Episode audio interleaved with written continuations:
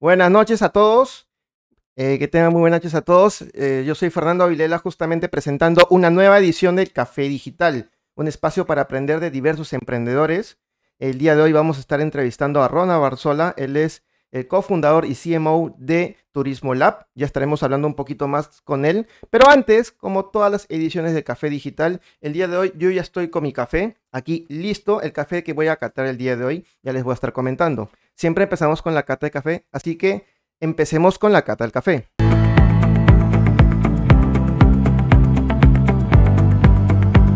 Listo, el día de hoy voy a estar eh, catando este café, lo pueden ver ustedes acá.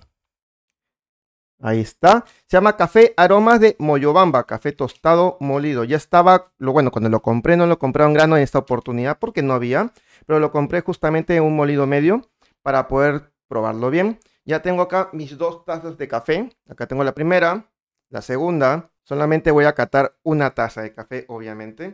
Voy a hacer rapidito nada más para no quitarles mucho tiempo el corte acá con la cuchara. No lo van a poder ver o si quieren lo ven así. ¿no? Acá está el corte porque ya está, pasaron los minutos necesarios. Acá tengo otra parte, eh, tengo una taza justamente para, para botar todo el café que está en la parte superior. Listo. Aquí ya está listo para catar el café. Eh, voy a catarlo, chicos, y luego les daré mis comentarios.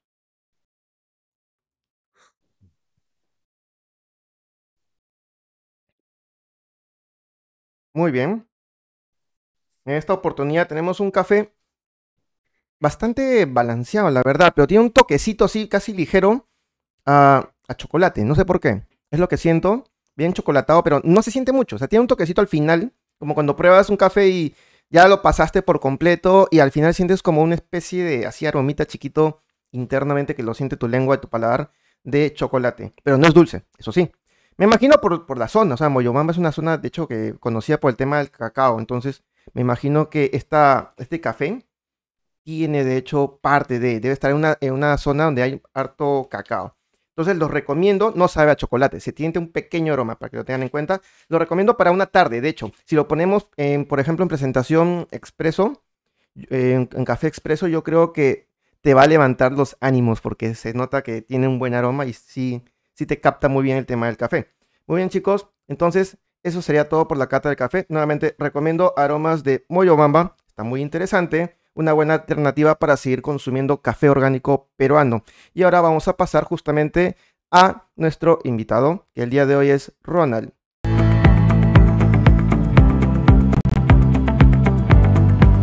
Muy bien, Ronald. Buenas noches. ¿Cómo estás? ¿Qué tal?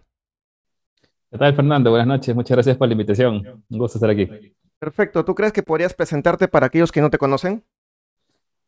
Sí, sí, de hecho, bueno, eh, por si alguno todavía no me conoce, soy Ronald Barzola, estudié Ingeniería Estadística en la Universidad Nacional de Ingeniería ya hace muchos años. Eh, bueno, siempre me apasionó el mundo del emprendimiento, la innovación, los negocios en general, antes de conocer este tema de innovación. Eh, quería ser empresario o hacer varios negocios nacionales e internacionales. En mi búsqueda de ese, de ese aprendizaje, pues encontré el emprendimiento, que es hacer negocios con mucho, mucha incertidumbre, ¿no? He hecho tres, cuatro ideas de startups. En esta última, bueno, ahora estoy haciendo Turismo Lab, que es una academia online para profesionales en turismo. Sin embargo, también pues he liderado competencias de emprendimiento como Whole Price, he organizado Startup Weekends y ahora hace muy poco hemos lanzado el Impact Startup Competition también. Perfecto, Ronald. Listo, Ronald. Qué bueno que hayas presentado justamente un poquito más de ti, de hecho, yo ya te conozco, no nos vemos hace muchísimo tiempo, obviamente, mucho antes de pandemia incluso. Cuéntanos, Ronald, ¿qué has hecho en todo este tiempo, la verdad, desde que no nos vemos? Me acuerdo que estabas en el CIDEPUC, me acuerdo. Sí, sí, de hecho, de hecho, bueno, era, trabajaba al costado del CIDEPUC, éramos vecinos casi, trabajaba en equipo. En ah, equipo verdad, en equipo, sí, pero, pero creo que es la misma oficina, ¿no? O bueno, antes. Sí, claro, estábamos en la misma oficina, en la casita, ahí en la PUC, creo que ya se mudaron. Un saludo para Enrique, creo que sigue haciendo equipo. Y bueno, para el ingeniero Julio también, Julio Vela, de, nuestro vecino era. y desde ahí ha pasado mucho tiempo, la verdad, ¿no? Eh, ahí fue, como, fue incluso mi primer trabajo, mi primera práctica en equipo. Aprendí muchas cosas ahí en, en, la Católica, ah, ¿no? Le agradezco la oportunidad ese año. Pero igual dije, esto no es lo mío, no me gusta trabajar para, para un sueño que yo no he ideado, así que aprendí un montón de todas maneras. Luego pude trabajar en, en DMC, que es una consultora de ciencia de datos, analítica avanzada. Eh, ellos venden cursos, ¿no? Preparan actualización, ¿no? Educación ejecutiva para profesionales que usan datos, eh, Machine Learning, eh, inteligencia artificial, Python, R, todas las herramientas, ¿no? Ahí también estuve un tiempo, de hecho como un poco más de dos años, pero igual siempre a la parte, ustedes, la sangre emprendedora no te deja estar ahí en un solo sitio. Eh, desarrollé por, por, mi cuenta eh, Tesiana. Tesiana fue una especie de, un mentor me corrigió, yo le decía era el Uber, pero verdad fue como el Tinder del tesista con el asesor de tesis. ¿no? Ahí, Tinder del tesista con el, mentor, con el asesor de tesis, dices. Exacto, exacto. Sí, fue, uno, fue una de las ideas que, que vio más la luz. De hecho, aprendí mucho ahí. En equipo éramos cinco personas. Llegamos hasta a crear una oficina en San Isidro para... Había mucha demanda, ¿no? Cuando empezamos esto, pues llenábamos auditorios en muchas universidades, incluso fuimos a provincia también. Era un problema, es un problema real. Todavía creo que movimos mucho el mercado porque desde ahí han salido como tres, cuatro marcas que hacen eso, te, te ayudan a acabar tu tesis, la verdad. Yo no me sentí tan identificado con el problema, a pesar que existiera real y, y tú sabes, uno sigue el manual del emprendimiento y, teníamos un buen negocio. Lamentablemente, pues el equipo se desintegró por, por temas personales, cada uno volvió a su trabajo y que esto que lo otro. Y bueno, sin embargo, no, me quedó como experiencia ya en el tema de educación, ¿no? Eh, el tema de capacitaciones. Y esto fue pues más o menos casi por el 2017, 18. Eh, cerraba Tesiana, empezó DMC, que había comentado, ¿no? Ahí, bueno, un poquito me estabilicé nuevamente a nivel laboral, volví a, mi carrera, ingeniería estadística, análisis de datos, ¿no? BI, pero igual, ¿no? Decía, pucha, siempre me apasionó la educación, el tema de lo, de S4, decir, la educación puede ser mejor, la educación es un vehículo de cambio, de transformación, de, superación, de, la educación puede salvar el mundo, ¿no? Siempre digo yo. Y dije, pues, quiero ser una EdTech, ¿no? O sea, siempre estaba, quiero ser una EdTech. Y en ese, eh, fue en ese interín que me reencuentro, no sé si lo conoces también, a Eric Coronado. Él, también ha, ha, trabajado mucho en emprendimiento, es de San Marcos. Y él venía haciendo como una comunidad en San Marcos de turismo, hacía eventos, cursos, Turismo Lab, ¿no? De hecho, con él, ajá. Sí, interesante, justo el tema de, Turismo Lab, ya que ahora comienzas a, comentar un poquito más, yo sé que acá, eh, bueno, yo ya te he visto un poquito desempeñándote justamente en el labor de Turismo Lab, un poquito, de hecho, déjame decirte la verdad, yo tuve que entrar un poquito, comienzo como que no se entiende, el, o sea, si ves la marca como que no la asocias rápidamente, piensas que es, oye, conociendo a Ronald, ¿qué harán en Turismo Lab? De repente estarán viendo un tema de analítica con los operadores turísticos, ¿no? Pero cuando te das cuenta, básicamente es un tema literalmente, como dices tú, EdTech, o sea, tecnología de educación y brindan cursos y todo ello. ¿Y cómo fue básicamente, ya que me comentaste que te juntaste justamente con esta persona, cómo fue que nació en sí la idea tuya, de tu lado, obviamente con tu perspectiva, de querer entrar a este rubro del turismo como tal. Sí, de, hecho, como te digo, siempre mi, lo que me mueve, ¿no? mi North Star, siempre digo, es, es la educación. Lo dije, estoy seguro que la educación nos va a ayudar a todos. Debemos eh, preocuparnos por aprender algo todos los días, algo nuevo. Soy muy fan de Platz y de Freddy, ¿no? Ahora Diego, Chess y Creana. Y pues justo iba a decir, ¿no? Me, encontré con él, con él había llevado un programa de innovación en la UNI allá por el 2015, ¿no? Él, él, era estudiante, yo también, último ciclo, creo yo. Él estaba casi a mitad de carrera o iniciando y hicimos, incluso ahora que me acuerdo, intentamos hacer una app de turismo, ¿no? Para por ahí que te dé una ubicación y viajes. En esa época todo el mundo quería hacer un aplicativo móvil, ¿no? Pero me di cuenta que por ahí no era, por ahí, por ahí no era el emprendimiento. Pero bueno, me, me, lo vuelvo a encontrar en uno de que, o sea, cada vez había más eventos, justo antes de que nos cierren a todos en, en casa, hablo del 2018, 2019, y le digo, oye, ¿en qué está? Sí, mira que aquí Turismo Lab, que esto, que lo otro, estudiando capacitaciones, y, ah, mira qué qué interesante.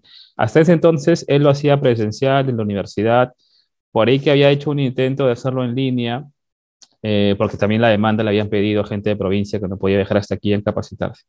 Digo, ay, qué chévere, qué, qué bacán que, que, hayas movido este tema. De hecho, lo construyó en toda su etapa universitaria, ¿no? Por ahí hay incluso videos donde él, desde que, que era cachimbo, que organizaba eventos. Y, y, yo le dije, oye, qué bacán, mira, yo vengo a cerrar Tesiana, que, que era como una también, intentamos una plataforma para conectar tesistas, profesores de tesis y que acá es la bendita tesis, ¿no? Y te titules y todo. Que quizás el, el propósito no era tan, tan romántico, pero sí muy funcional y muy práctico y bueno, venía a cerrar eso con un poquito de experiencia ¿no? en finanzas, operaciones, gestión de profesores, ¿no? temas académicos, y dije, mira, tengo acá un know-how que, que, le he ganado hace poquito. ¿Qué te parece si hacemos Turismo Lab una plataforma en línea, ¿no? Para capacitar no solamente a Perú, sino a otros países como México, Colombia, y lo hacemos de manera más ágil, tipo plataformas como Creana, Platzi. Y dijo, ya, está bien. Igual yo iba por ahí y me dijo, ah, excelente. Entonces, unamos fuerzas, experiencia y, y saquemos adelante. De hecho, fue toda una apuesta, porque estas conversaciones fueron hacia a inicio, fines de 2019, inicios de 2020. Aún no se hablaba mucho de pandemia. Justo para antes de pandemia iba a decir eso, justo, ¿no? Exacto, exacto. O sea, no, no, o sea, sabíamos porque los que usamos internet, podemos ver que ya había algo en Asia, se estaba hablando, ¿no? Algo por ahí del de, de, origen, pero no sé por qué no, no, pensamos que iba a llegar hasta aquí en ese entonces. Igual nos mandamos, ¿no? Hay que hacerlo, hay que hacerlo. Igual este, no, gente o sea, yo, yo fielmente creía en la educación, él en el turismo, porque es lo que estudió, y ya nos mandamos, ¿no? Empezamos a trabajar mucho el tema de, de, hacer crecer la plataforma en usuarios. La marca ya tiene lo bueno que está un poco posicionada, ¿no? Eh, pero igual había que trabajarla más, armar un equipo, por ahí eh, sentar bien las bases financieras, eh, ¿cómo vamos a crecer? ¿no? ¿Cómo escalar? Y bueno, por ahí sacamos unos cuantos cursos gratuitos, pagados, empezamos a vender desde julio del año pasado, de hecho, hace, poco, muy poco hemos cumplido un año de ventas, porque desde inicio del año pasado hacíamos eventos como generando tracción, usuarios, ¿no? Tú sabes. Y ya desde, desde, mitad del año pasado empezamos a vender cursos, cursos. De hecho, ahorita en promedio vendemos tres, cuatro cursos por mes y un programa, que son como tres cursos en compacto, ¿no? Y así nació la idea, la verdad, es, es bien bastante de, de, manual porque es como que ya hay una necesidad, hay que evolucionarla porque la necesidad también va cambiando, el mundo se va globalizando, digitalizando y así, ¿no? Fue cambiando en base a la demanda también de, de, del mercado. Interesante, Ronald. Pero hay algo que, de hecho, has explicado casi la parte inicial de cómo nació, pero hay algo que yo, a mí me quedado una duda, de hecho, de todo lo que has comentado, y es cuando tú decides trabajar el tema, porque yo lo que entiendo es que tú entras justamente para iniciar, eh, o sea, eh, dedicarte un poco a que no sea tanto presencial, sino entrarle un poco con más de fuerza a la parte online, lo que yo entiendo. Uh -huh. Pero eso significa que desde antes ya había Turismo Lab, entonces, ¿no? Sí, como, como, marca sí, como marca sí, Eric lo había trabajado como una marca que hacía eventos y capacitaciones. Claro. ¿no? De hecho, él promovía mucho la actualización, el debate en su carrera desde San Marcos, ¿no? Yo sabía claro, que él hacía eso. Uh -huh. Exacto, y justamente ahí donde dices tú, ¿no? El tema de, habían trabas porque, o sea, gente de provincia quería acceder y él como estaba trabajando de manera presencial, pues no, no, no podía cubrir a toda provincia porque obviamente como los, aquellos que saben, pues, ¿no? Que están metidos en temas de eventos, saben pues de que para ir a provincia se requiere mínimo un presupuesto, una cantidad de asistentes y todo, ¿no?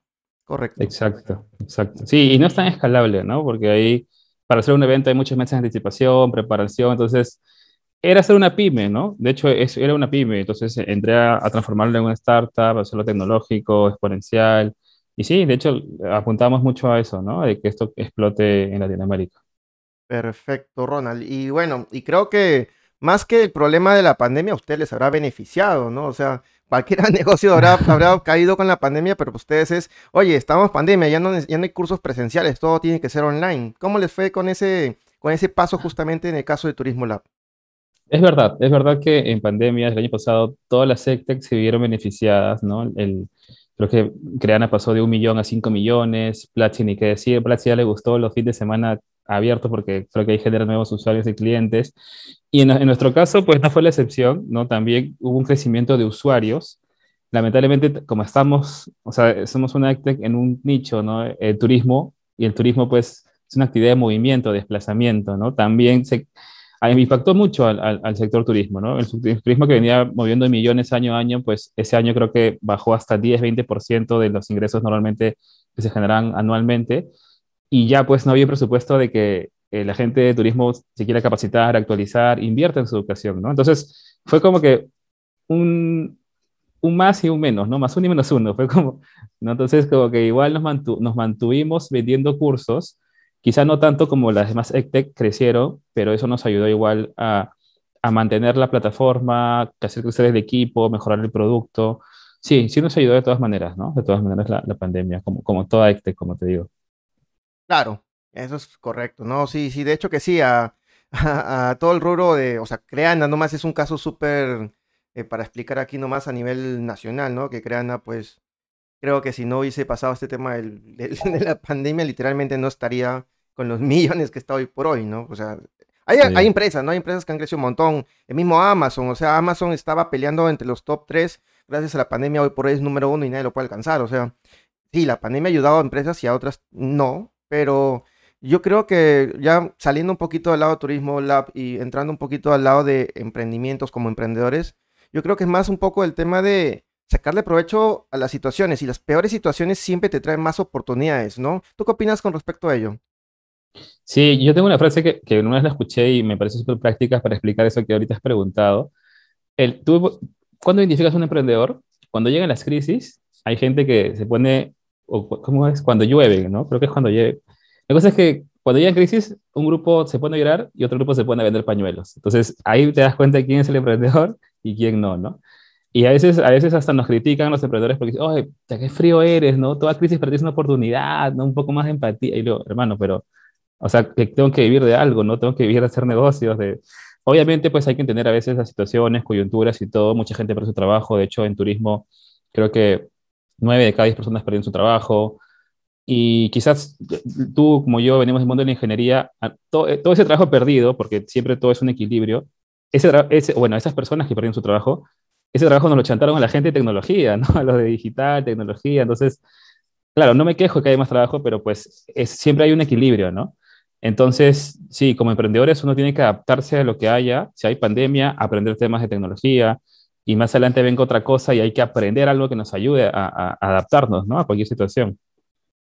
Muy bien, sí, de hecho que sí, qué, qué buena analogía con la lluvia. Yo creo que la conocía con los limones, ¿no? Que si te la, vi- la vida te da limones, haz, haz limonada, ¿no? Una cosa así creo que era la, una frase popular. Pero mira, Ronald, justo has tocado un tema bien importante que muy pocos emprendedores, bueno, hoy día tú eres la edición 14 de esta segunda temporada. Creo que vamos a tener alrededor de 20 ediciones en esta segunda temporada nada más.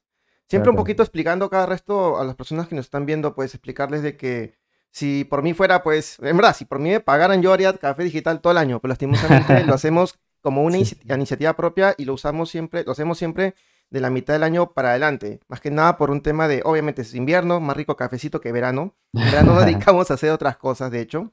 Pero, pero justamente quería explicar eso porque has dicho una, una frase del tema del equilibrio tan importante para los emprendedores porque si bien, como tú comentas, los que están en tecnología digital, eh, aumentó su carga laboral, de hecho, las horas al día, el, hecho de trabajar de manera virtual empeoró las cosas entre comillas porque antes por lo menos tenías un horario, ya en, en una realidad actual de modalidad remota, literalmente no hay muchos horarios, o sea, te pueden llamar 9 10 de la noche y quieren que, lo, que, te, que le respondas porque dicen, pero si estás en tu casa, o sea, ¿no? Entonces hay un montón de, de cositas de, y justamente quiero tocar el tema del equilibrio y quiero saber cómo hiciste tú en todo este tema de pandemia para mantener un equilibrio en tu vida como emprendedor. Pucha, en verdad es una buena pregunta. No creo que sea el indicado para tener la mejor respuesta. Yo soy un desequilibrado total en el sentido de que siempre me, me vas a ver ahí trabajando fines de semana, eh, sábados en la noche, feriados, pero igual, ¿no? Porque como emprendedores es bueno ser consciente de eso, ¿no? De que hay, tenemos una familia, tenemos un- una pareja, tenemos amigos y incluso eso afecta directamente a la salud mental, ¿no? Hay una relación directa ahí, ¿no? Incluso por ahí leí también, creo que por ejemplo Frey Brega duerme siete horas y dice, tengo que dormir siete horas porque necesito ser productivo, ¿no? O sea, uno tiene que dormir porque ese es un combustible para luego ser productivo en, en tu día a día, en tu trabajo, ¿no?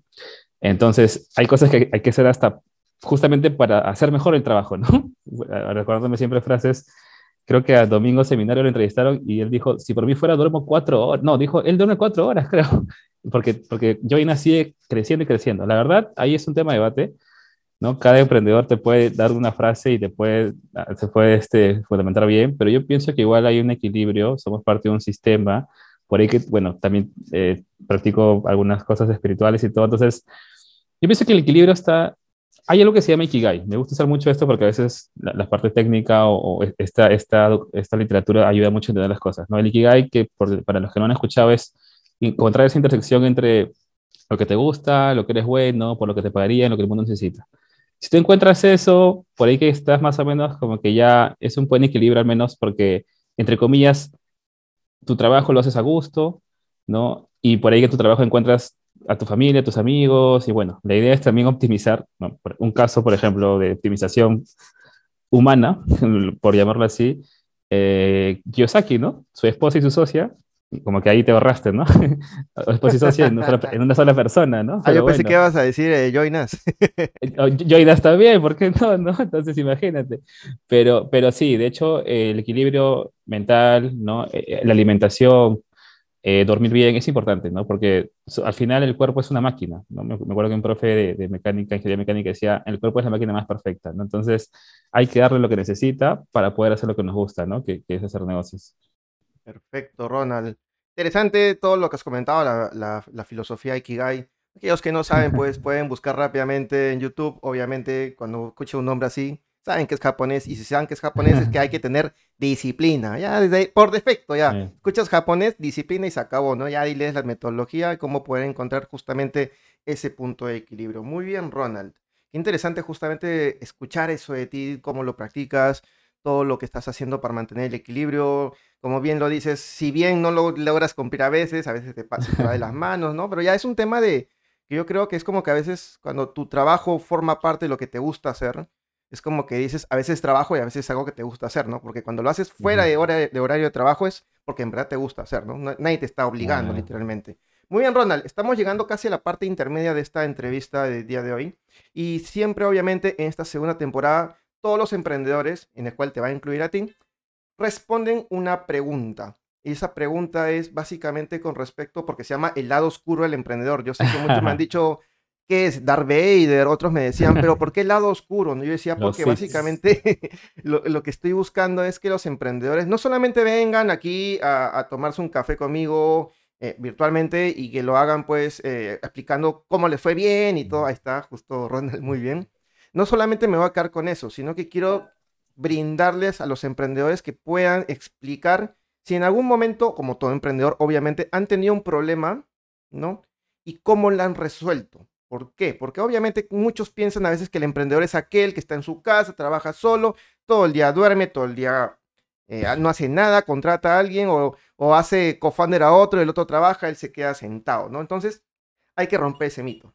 Y para ello me gustaría que tú, Ronald, comentaras rápidamente algún problema que has tenido durante toda tu etapa de Turismo Lab y cómo lo pudieron resolver. Ya, qué bueno que me hiciste esa pregunta antes porque estaba pensando cuál situación creo que sería ¿no? bastante relevante, quizás más útil. Y yo creo que un tema de eficiencia, ¿no? O productividad en todo caso. Yo hasta, hasta hace unos años, pues, de hecho, igual por ahora, igual todavía hago mi listita lo que voy a hacer en el día, ¿no? ¿Qué, qué me toca hacer hoy? ¿Qué puedo hacer mañana?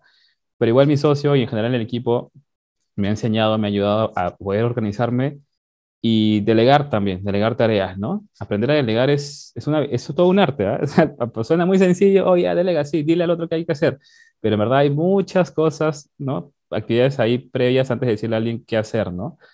Eh, solo por resumir, tal vez en una primera etapa tú le haces y él te ve, en una siguiente etapa lo hacen juntos, en una tercera etapa él lo hace solo y tú lo ves y ya luego puedes soltar, ¿no? Pero de hecho te puedes multiplicar con un buen equipo, enseñándole bien, preocupándose por ellos y creo que eso es lo que en Turismo Lab nos ha, nos ha venido ayudando a seguir creciendo. ¿no? Hemos, ¿Qué desafío? Para un poquito hacerlo más, más, este, más puntual, este tema de poder gestionar el talento, el equipo y por ende, pues, el crecimiento. ¿no? Con, con nos juntamos a veces a revisar avances y nos tomaba muchas horas a veces en reunir, planificar y dijimos, oye, agarremos el Trello y pongamos tareas y el Kanban y ya, pa, pa, pa. Y eso nos ayudó un montón para empezar eh, a hacer más, siempre toda reunión con agenda, ¿no? Si no hay, si no hay agenda en una reunión, esa reunión no se hace. Siempre toda reunión debe tener agenda, porque eso ayuda a que ya vamos avanzando viendo esto, esto, esto, pum, cerramos, ya bacán. Entonces, si hay, si hay una reunión de agenda, nunca abras ese Meet o ese Zoom, porque te vas a, te vas a meter al limbo ahí. Entonces, siempre agenda para toda reunión. Eh, para esto es bueno siempre Google Calendar, por ejemplo, y puedes poner notas. El Trello para tener productividad, ¿no? Y ahorita, como les digo, eh, cuando eres emprendedor fundador, en un punto del tiempo te vas a volver eh, de que estás buscando socios, armando equipo, a gestionar personas y talento, ¿no? Ya te vuelves también un referente, los chicos te miran y quieren aprender de ti, quieren pasar tiempo contigo, y pues prácticamente te vuelves hasta un mentor dentro de tu propia startup, ¿no? Entonces es importante también uno darle tiempo a eso, ¿no? Al equipo que, que está contigo porque van a crecer juntos, ¿no? Entonces creo que lo seguimos mejorando, haciendo con Eric, implementando una cultura en Turismo Lab, valores. Justo te, hace un rato venía una mentoría sobre eso. Y es importante, creo que dicen que los, los founders impregnan su sello en la startup, ¿no? Y en base a eso gira en, todo, el, todo el clima de trabajo. Entonces, la agilidad, hasta la alegría con que trabajar, eso hay que contagiar siempre al equipo y preocuparse por su crecimiento también, ¿no? Al fin y al cabo, son las, eh, esas personas que te ayudan a crecer, entonces tienen que cuidar también a, a ese talento. Interesante, Ronald. Ya, de hecho, ya hemos escuchado parte de lo que comentas tú, el hecho de delegar. Eh, ha pasado, pues, hoy en esta, bueno, este año, en esta segunda temporada, han pasado varios emprendedores muy buenos. De hecho, me había olvidado comentarte, ya que hablamos hace un rato de, de Joinas y que qué raro que no haya podido entrevistar a ninguno de los chicos y no les he dicho, pero creo que ya va a tocar momento de, por lo menos, a, por lo menos a, domingo, ¿no? Pero sí, este, eh, sí, toca a ellos. Pero bueno, con respecto a lo que comentas rápidamente nada más, comentar de que el tema de legar, pues, cualquiera en su momento, sea dependiente o independiente, o sea, emprendedor o, dependiente para una empresa, siempre aspira, ¿no? A poder delegar. Y piensa que es como que ya ascendiste, te paga más, más beneficios, lo que quieras, tus propios estacionamientos, ¿no? Dependiendo de la empresa. Y siempre piensan en, ok, este, delegar es traer un chico, o tu practicante, tu asistente, tu analista, lo que quieras, y decirle qué hacer. Y de ahí irte a comer tres horas y seguir pensando de que todo va a ser bien. Pero la realidad de delegar y eso lo ves más que nada, en una empresa no, porque sí puede pasar eso, pero en un emprendimiento te das cuenta que si delegas una función muy importante y esa no funciona, literalmente todo tu equipo, no, no solamente un punto, sino todo el equipo se va a ver como si estuvieras como si, es como literalmente si a una araña le quitas una pata. Sí, está bien, son siete patas que quedan, pero igual va a estar así, así, ¿no? Como que tambaleándose. Y eso está tan difícil es en verdad el tema de delegar y a la vez tan importante como justamente comenta Ronald, que es justo para el emprendimiento. Muy bien, Ronald. De hecho, me, ha gustado mucho tu, explicación de este problema, que espero pues todos los que están, los que están escuchándonos pues puedan aprender un poquito más de, ello y comenzar a experimentar. De hecho, desde comenzar a llegar a una persona, comienza todo el proceso hasta pues tener todo un equipo, ¿no? Y en base a ello, ¿cuántos son ahorita en Turismo Lab? ¿Cuántas personas?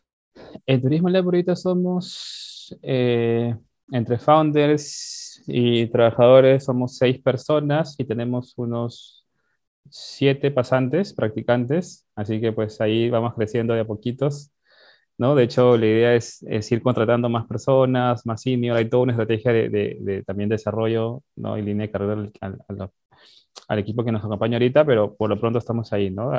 apalancándonos mucho también de los jóvenes que quieren aprender sobre emprendimiento, una estrategia también que no he comentado, pero tenemos como un programa de formación dentro, ¿no? Y creo que muchos emprendedores lo conocen también, por ahí he visto algunos que lo están haciendo. Entonces, como que, mira, te cambio dinero por, perdón, te cambias tiempo por experiencia. Tú como joven me das tu tiempo, yo te enseño mi experiencia y creo que ambos ganamos. Y ambos ganamos, ¿no? el emprendimiento crece, tú aprendes, todos crecemos y algunos incluso se quedan, se quedan, quieren quedarse más tiempo a seguir aprendiendo. Y es un éxito. Yo también lo viví, yo también en algún momento ayudé a, un emprendimiento y, pues sí, de verdad, es, es, una buena estrategia creo para todos, como los emprendedores, ¿no? Muy bien, Ronald.